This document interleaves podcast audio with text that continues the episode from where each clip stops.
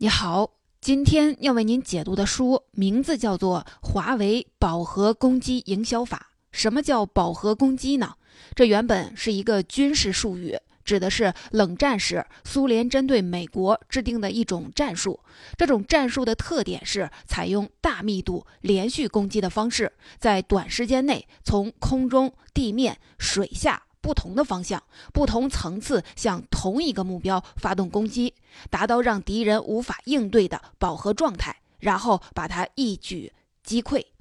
而如果把饱和攻击用在销售领域，意思就是对于销售尽最大的来投入，提高强度，直到成功。听起来好像挺简单的，为什么值得单写一本书来说它呢？最主要的原因在于，这套饱和攻击营销法表面上是在讲一套销售方法论，实际上向我们揭示了华为从组织管理、能力积累到市场开拓等多个维度上的打法和经验。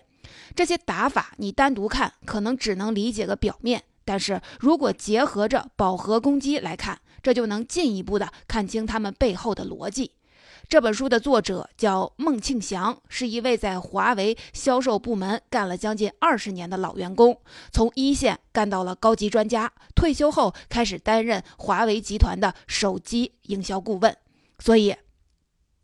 这本书可以说是一位华为老员工对于自己公司内部经验的观察和总结。这种内部的视角是这本书带给我们的价值之一。这就像当我们在斗兽场外看一头猛兽披荆斩棘的时候，可能觉得它天生神力，本该如此；而只有这头猛兽体内的那一个个微小的细胞，才最清楚它是如何进化为今天的样子的。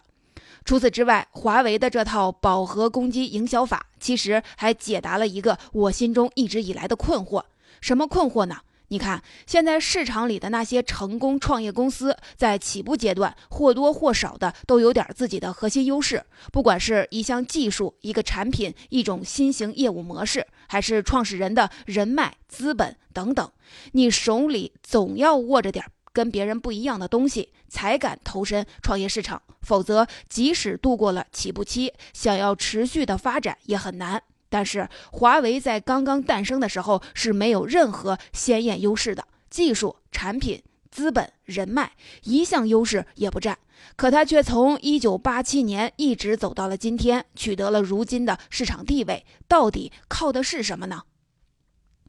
这本书让我看到了一个答案。这个答案可以说是给所有想进入一个新领域或开启一项新事业的人展示了一个来自华为的隐形杀手锏。具体是什么呢？听完我接下来要给您介绍的华为饱和攻击营销法里最厉害的三件武器，答案就会浮出水面。第一部分，我们要介绍的第一件武器叫做一线呼唤炮火。一线是谁？就是销售部门。一线呼唤炮火的意思就是销售部门在一线作战，其他部门要给足弹药炮火的支援。比如产品部门要研制适合销路的产品，供应链要给用户及时准确的发货，服务部门要做好客服等等。在华为有至少六个主要部门围绕着市场销售提供销售支援。除此之外，还有专门的接口人员或者接口部门负责部门之间的连接。每个部门与市场的接口都规定了支援市场的具体条目。从这样的组织结构设计，可以很明显的感觉出来，华为是一家非常重视销售的公司。那么，这种价值导向是如何形成的呢？这还得回到它刚刚诞生的时候。华为是一九八七年创立的，那个时候的它跟咱们现在看到的差距可太大了。八十年代那时候，咱们国家市场经济刚开始积累一段时间，市场里有好多二头贩子，俗称倒爷，华为就是其中一位。虽然他注册的时候名字后缀是一个技术有限公司，但其实什么技术也没有，只能靠倒腾各种东西来找饭吃，连减肥药都卖过。后来任正非在辽阳的一个战友告诉他，倒卖小型电话交换机可以赚钱，华为就这样进入了通信领域。一开始是做电话交换机的销售代理，两年后开始自己研发产品。后来进入了移动通信基站这个市场，之后逐渐演变成咱们现在看到的庞大业务体系，包括通信基站、交换机、路由器、企业会议系统以及手机等等，并且把业务范围从国内市场一路拓展到了全球多个地区。回顾这段创业史，不是想说他当时有多不容易，而是想说，如果回到华为这头猛兽最初诞生的时候，你会发现它其实是一头销售动物。销售才是它那个最原始的基因，它的每一个细胞都是在这个基因的基础上分裂出来的，并且作者明确的告诉我们，华为的很多管理方法其实都源于当年销售电信设备时的总结积累。比如说，咱们平时看到，在大多数公司，负责销售的客户经理对公司研发的话语权并不大，但华为却允许他们的客户经理直接向公司投诉负责研发的高层。说他这款产品本身设计就有问题，导致我这边不好卖，或者客户有意见等等。不仅如此，华为的研发部门也有点画风清奇。大多的公司里面的研发部门都是在后方专心致志的抠技术、做实验。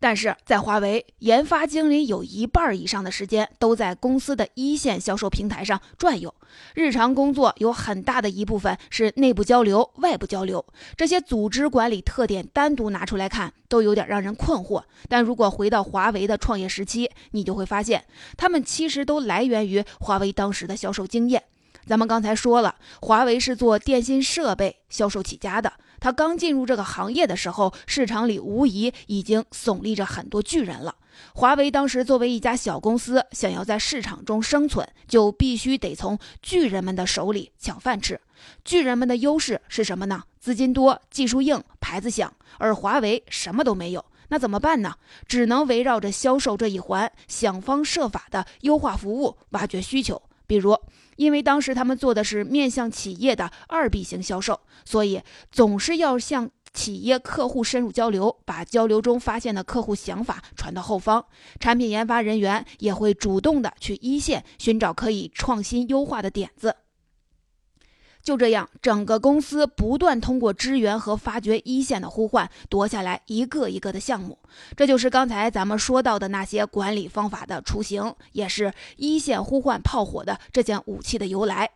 除了上边说的后方要支援销售以外，一线呼唤炮火还有一层意思，就是让前线听得见炮声的人做出决策。这其实跟军事战场上的惯常做法是相反的。在军事战场中做决策的是谁呢？是后方的指挥部。但是华为认为，在销售战场中，后方指挥所对于客户需求的了解还是隔着一层，在及时性和灵活性上弱了一些。如果后方为了控制运营的风险，给前线需求设置过多的流程控制和阻碍，很可能会降低运行效率，增加运作成本。所以，从二零零九年开始，华为参考北非地区事业部提供的思路，开始把决策权根据授权规则授权给一线的团队，把指挥所放到了听得到炮响的地方去。预算的制定也开始以地区部产业产品线为基础。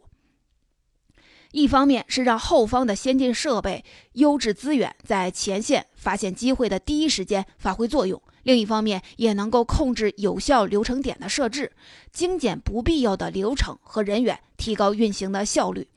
作者指出，一线呼唤炮火这件武器背后的道理是，在销售战场上，公司主要的资源要用在找目标、找机会，并将机会转化成结果上。销售一线最了解用户的情况，由他们呼唤炮火，其他部门跟上支援力量，会更容易取得销售的胜利。而后勤队伍多跑到前线去去看、去问，多跟用户沟通，做出的产品就会更符合市场需求。所以，一线呼唤炮火非常鲜明地体现出了华为重视销售这个原始基因。不管是现在市场上宣传的华为以客户为中心的哲学，还是以市场为导向的文化，其实都是源自这个底层基因。直到现在，华为衡量产品开发是否成功的主要评估要素，依然是这个产品在市场上是否取得成功，也就是销售成果好不好，这才是它最根本的行动导向。到这里，回忆一下，咱们在开头说了，炮火攻击的主要意思就是以销售为中心，加大攻击投入，提升攻击强度。而咱们刚才说的一线呼唤炮火，就非常鲜明地体现了这一点。但是如果对于饱和攻击，在光理解到投入大、强度高这一层，也会出问题。比如，在二零一二年，华为的企业网事业群成立一年的时候，公司嫌销售额增长太慢，就极大规模的扩充了员工数量，半年内增加了一倍以上的员工，希望能复制当年电信设备销高销售高歌猛进的发展模式。但是当时华为能够得到市场，并没有这么大的容量，结果招来的大量员工没事儿干，反而造成了混乱。这样的例子提醒我们在发动饱和攻击之前，要确认需求的真实性和方法的可行性，找到一条有效的攻击路径之后，再最大限度的投入资源，否则只能是白费功夫，自损元气。那么，怎么样才能找到有效的攻击路径呢？这就需要在发动饱和攻击之前增加一个预备环节，那就是路径探索环节。在这个环节里，咱们要做的事情其实跟正式攻击环节是反着的。在正式攻击环节里，你要盯住一个方向，猛狂狂轰猛炸；但是在路径探索环节里，你要做的事情有点像是在许多条可能的路径上扔小石子，听一听哪一条反馈的回声最响，然后做出选择。这里边的关键点就在于要广撒网，但不要多投入。否则，一旦投错，不仅浪费资源，也会产生混乱，动摇军心。把这套方法论放到华为的实践中来看的话，就是先派出多支小队，分多条路径的去试错，一旦发现成功经验，立刻推广应用。比如，某个销售员在销售的过程中发明了一种很管用的办法，解决了某个销售的问题，排除了销售障碍。这种办法就会立刻在整个公司的层面被推而广之。还有一种产品、一种模式一旦成功，接下来就可以按照类似的方法进行拷贝，推广到更多的业务线条和区域中去。举个例子，华为早期销售的电信设备在质量上没有什么优势，有的销售员就发现，从服务入手也是一个拓展销路、建立客户关系的好办法。最基本的，像安装设备时不留一点垃圾，还顺便的帮忙打扫整理机房；更进一步的，在安装设备时顺便记录用户机房的设备以及使用情况，根据这些信息可以推测用户购买设备的计划。这种经验分享出来，很快就会被公司上下复制推广，甚至形成了一套流程化的服务指南。还有二十多年前，华为在国内拓展通信业务的时候，发现由于购买他们设备的运营商属于重资产行业，因此在公司初创期、大规模网络建设期时，都需要大量的金融投资支持。如果华为这样的上游厂商能够帮助他们做一些贷款担保或者其他金融服务，有利于实现双赢。因此，为了促进电信业务的发展，华为开始帮着运营商从银行贷款。后来，华为拓展国际市场的时候，发现了类似的金融服务需求，就又将融资服务纳入了销售关键要素当中，有力推动了国际业务的发展。诸如此类的例子还有很多。我们知道，在企业运作的各主要环节中，销售这个环节的实践性要远远超过人力资源、产品开发和战略管理这些偏重理论的环节，所以。华为的选择是在销售过程中不搭理论架子，在实践中遇到什么问题就解决什么问题，而他的一套销售方法论其实就是找到并解决这样许多具有具体的问题。所以，当他进入一个新的行业的时候，就这样一边找问题，一边找解决办法，找到了就全力推广饱和攻击，很快就能通过实践积累本领，从学渣变成学霸。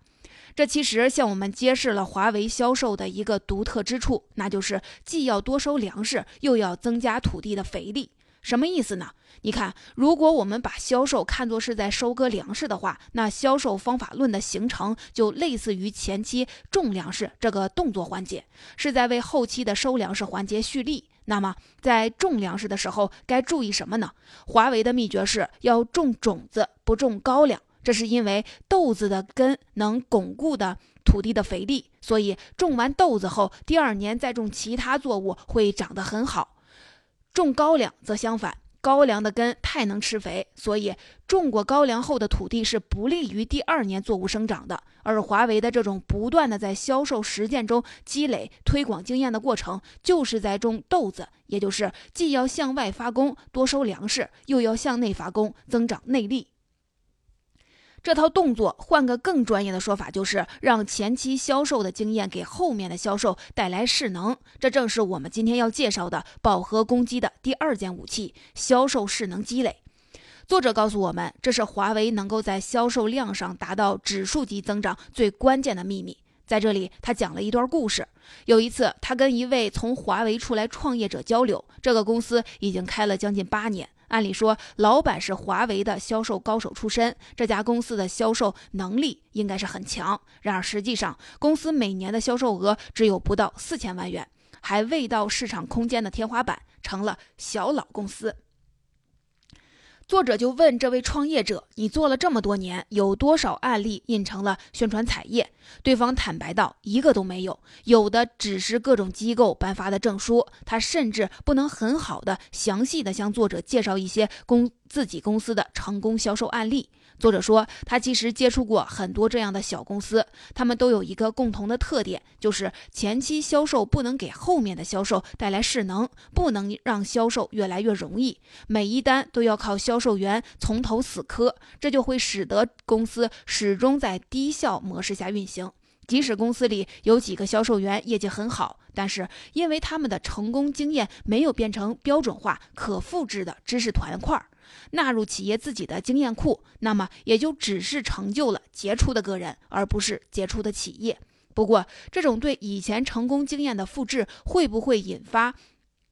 生搬硬套的情况，让公司陷入经验主义的陷阱呢？华为的思路是先僵化再优化，意思是说，面对这类需要权衡和取舍的问题，第一条处理原则是先简单粗暴地按照制定的思路来干起来。不过要。过于担心细节，干起来之后，第二条处理原则就是精细化、优化。也就是说，先把成功模式推广，在推广实践的过程中，各区域、各业务线再根据自己的销售实际进行调整优化。像华为在拓展海外市场时，就是参照了它最早期的打法，先派出去小股部队摸索市场，找到门道之后，再方阵式推进。虽然主体上华为对全球运营商采用基本上相同的设备、相同的商业模式提供服务，但在细节上是有所不同的。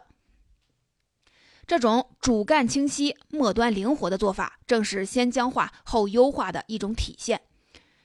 而这个先僵化后优化，其实就是我们今天要讲的华为饱和攻击里的第三件武器。这件武器可以说是三件里面最厉害的一件。它回答了一个关键问题：为什么华为看起来好像干什么都能成？你看，作为一家做二 B 业务起步，也就是一开始只跟运营商打交道的公司，后来却又在手机二 C 销售这个面向广大消费者的市场里做成了国内第一，并且不管是二 B 还是二 C，它都成功的把业务范围从国内拓展到了全球多个地区，这在历史上几乎没有其他企业做到过。但是我们想想，这里边的每一次跳跃，它面临的都是跟原来非常不一样的生存环境。这种环境下，光靠自己原先的经验积累肯定不够，那怎么办呢？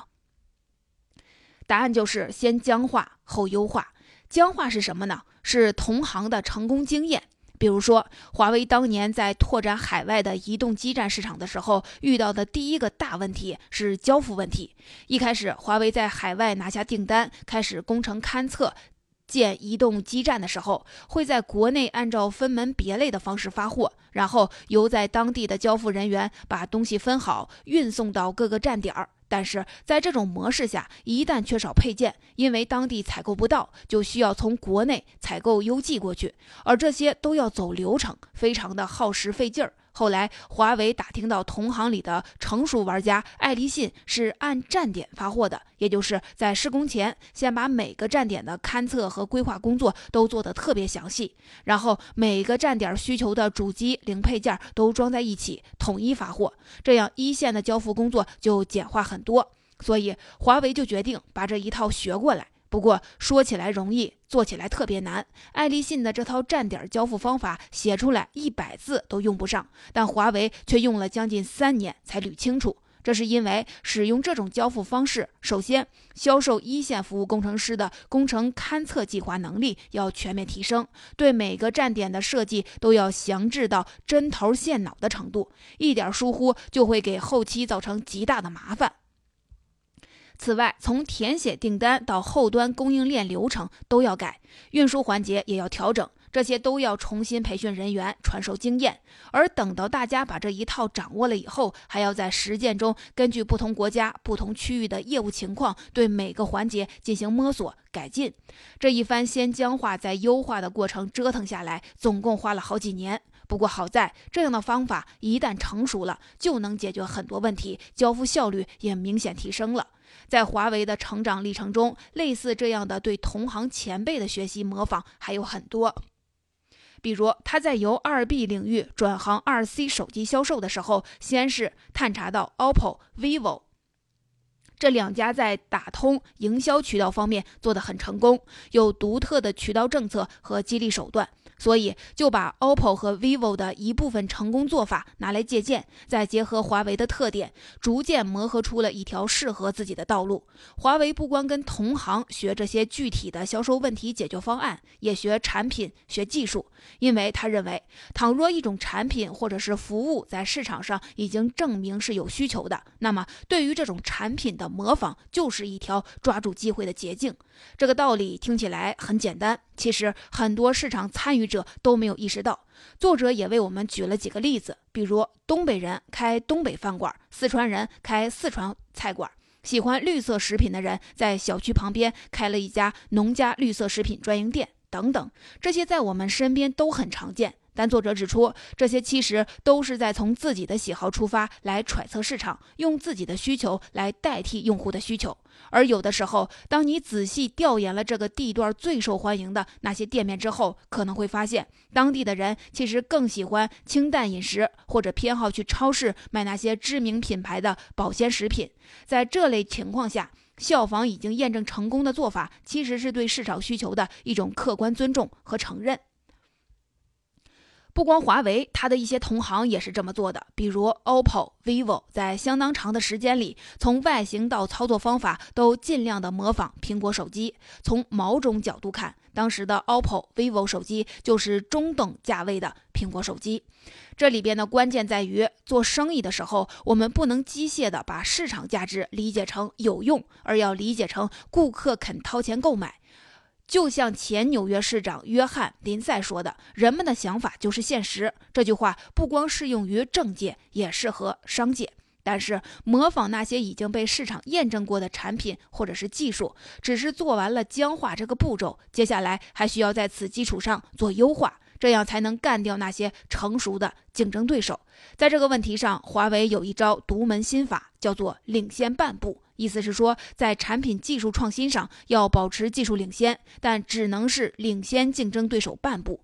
这背后的原因还是要回到销售上。想想看，要取得销售上的成功，我们需要牢牢地攥在手里的是市场需求，是用户的那颗心。那么，什么样的产品能够占领人心的高地？当然是最好的那个，但是请注意，用户在意的只是谁是这个领域的第一，而具体的第一名比第二名好多少，很多时候并没有本质的区别。这跟考试排名是一个道理。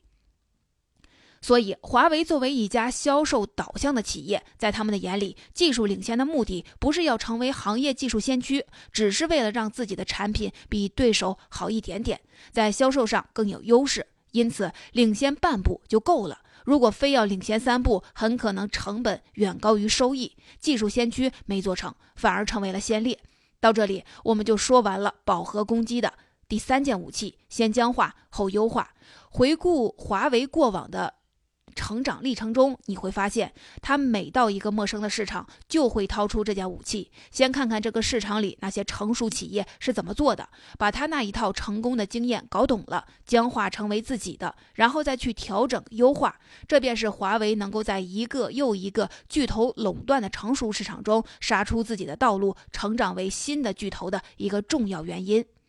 以上就是这本《华为饱和攻击营销法》里我想跟您分享的重点内容。总结一下，我们前面讲了饱和攻击中的三件重要武器，分别是一线呼唤炮火、销售势能积累以及先僵化后优化。这三件武器分别是从组织管理、能力增长和市场竞争这三个维度助力了华为的成长。如果说在这三件武器里边，一线呼唤炮火是华为放在明面上的机械重甲，那么销售势能积累和先僵化后优化，则更像是它藏在暗中的杀手锏，因为他们向我们揭示了华为体内强大的学习本能。这也回答了我们在开头提出的问题：华为凭什么能从一无所有走到今天？回想一下，在过往的二十年里，华为在多个场合以多种形式诠释了它在一线呼唤炮火这一中心思想下设计的组织架构管理办法，也输出了像铁三角、二维矩阵等等我们耳熟能详的华为模式。但是很多时候，我们在模仿这些的同时，可能忽略了，在这个攻势凶猛的销售动物的体内，还有一个巨大的能量源。那就是不断的帮他积攒内力、攻城略地的学习本能。在这种学习本能的驱动下，他一边汲取自己内部生成的成功经验，让他们复制裂变，让前期销售为后面的销售积攒势能；另一边，在业务拓展的新领域、新市场中，学习那些前辈标杆们的产品和经验，然后在此基础上精进半步，夺下人心的高地。就像作者在书中说的，学习是华为最根本的竞争力，也是华为能够不断适应的新形势，甚至跨越不同行业的核心秘密。华为的经历对于所有想进入一个新领域或者开启一项新事业的人来说，都具有思考意义。所以，总结来说，这本《华为饱和攻击营销法》作为一本专门讲述销售方法论的书，实际上让我们看到了除此之外的更重要的东西，那就是。华为表面是一头销售动物，实则是一台学习机器，而这台学习机器正是它作为一家没有任何鲜艳优势的创业公司，在过去三十几年中为自己打造出的最成功的产品。